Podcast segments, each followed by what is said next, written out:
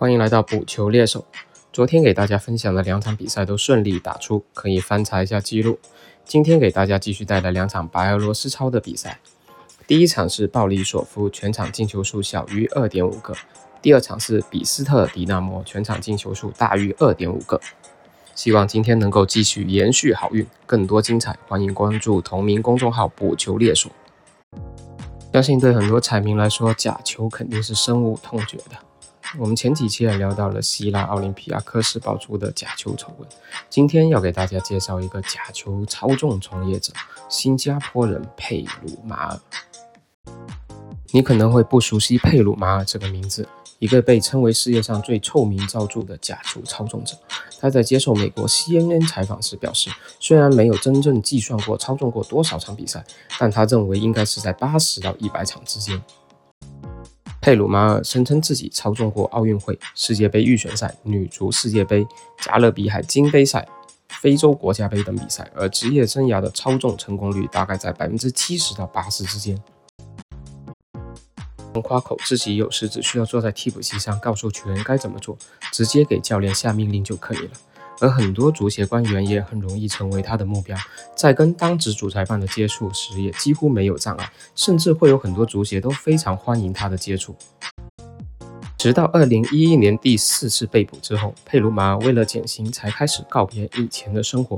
现在，这位假球枭雄已经成为一名假球猎手，正在帮助欧洲警察打击假球行为。四十九岁的佩鲁马出了一本自传。假球之王介绍他从新加坡农村到世界传奇假球操盘手的经历。据他自己描述，他的童年梦想是当兵，但是上学的时候有了犯罪记录，就不能去追求自己的梦想了。而在二十岁的时候，又对赌博产生了浓厚的兴趣，甚至有点上瘾。但跟很多彩民一样，只想赢不想输，所以他就开始操纵当地的比赛。上世纪八十年代末，佩鲁马尔加入了假球集团，在新加坡当地联赛兴风作浪。国际刑警组织最近称，该假球集团是世界上最臭名昭著的假球集团，幕后 boss 为新加坡人 Tan Tan。我们姑且称之为谭先生。这位假球界的大佬非常牛哦，甚至操控过意甲跟欧冠。二零零一年还操纵过欧冠巴萨小组赛迎战费内巴切的比赛，不过当时控盘失败，让他输掉了三百万美金。下次我们会单独聊一聊这位假球界资历更老的谭先生。而随着九十年代互联网时代的到来，佩鲁马操纵比赛的视野也随之扩大。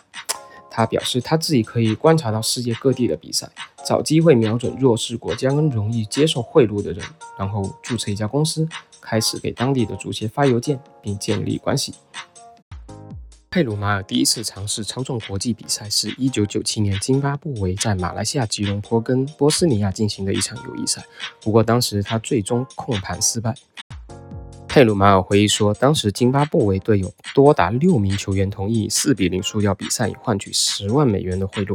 但由于比赛出现突发状况，波斯尼亚的球员不小心踢进了乌龙球，导致双方最终二比二打平。不过，佩鲁马尔此后跟津巴布韦的足球人士关系密切，十年后再次将黑手伸向津巴布韦。在2007年到2009年之间，爆发了众所周知的假球丑闻，津巴布韦出现了多名球员跟官员收受贿赂的情况。他形容当时双方就像两只准备好鼓掌的手，一拍即合。前国际足联假球调查员斯坦斯在二零零九年收到一份关于津巴布韦假球案的文件时，感到非常震惊。他说自己怎么也没想到这种联赛会出现假球。这里要插一句题外话，我觉得这位调查员真的是有点天真了。要知道，越低级别的比赛，它的操作成本是越低的。这种联赛本来就拥有了滋生假球的土壤。当然，佩鲁马尔的犯罪行为并没有逃过警察的追查，尤其是在津加坡，他曾三次因足球相关罪名被判入狱。一九九五年，他因贿赂一名足球运动员而入狱十二个月；四年后，他因将一名裁判介绍给另一位假球操纵者而入狱二十六个月。两千年，他在一场比赛前用曲棍球袭击一名球员，再次入狱。